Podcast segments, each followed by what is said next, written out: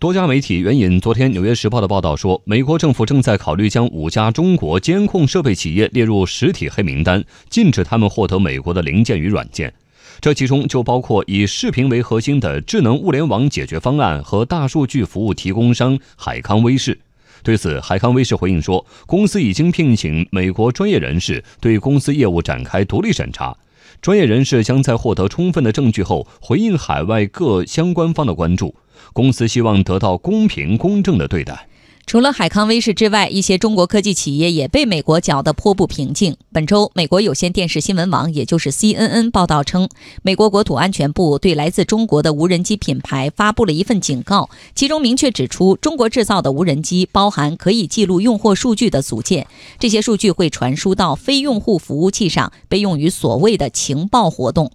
这份警告没有提及具体的企业名称。不过，无人机研究企业天空逻辑研究公司的数据显示，在美国和加拿大使用的无人机中有大概百分之八十的产品来自中国企业大疆创新。对此，大疆创新发布声明说，公司一直以来高度重视信息安全问题，其技术的安全性已经在全球得到反复验证，所有数据完全由用户自己掌握。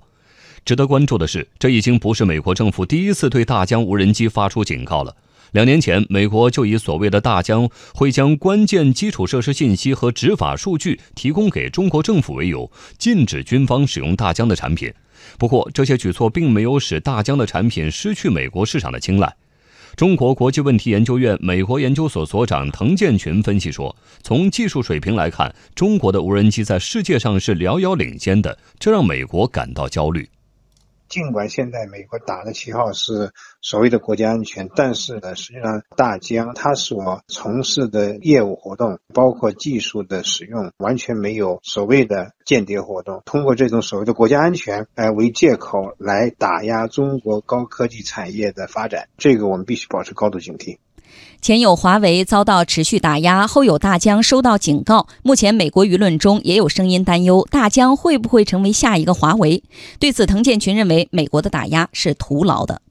中国的高科技产业呢，现在正在往高端走，这种往上走的这个趋势呢，应该是全面展开，早有准备。所以我们看到。华为讲呢，五 G 技术至少两三年之内没有人能够赶超华为，所以美国现在这种打压呢，尽管能在一时一地或者在某一个方向上会给我们的高技术产业带来影响，但是呢，从根本上来讲的话，应该说是徒劳的。最近一段时间，中国企业频频遭受到了不公平的待遇。滕建群分析说，这实际上是美国欲加之罪、何患无辞的表现。美国希望以这种所谓的国家安全为借口，顺势打压中国高科技产业的发展。实际上是美国欲加之罪、何患无辞的这种表现。但是呢，从根本上来讲的话，美国不管采取什么样的措施，不管采取什么样的恶劣的手段，都不可能阻止中国高技术产业的发展步伐。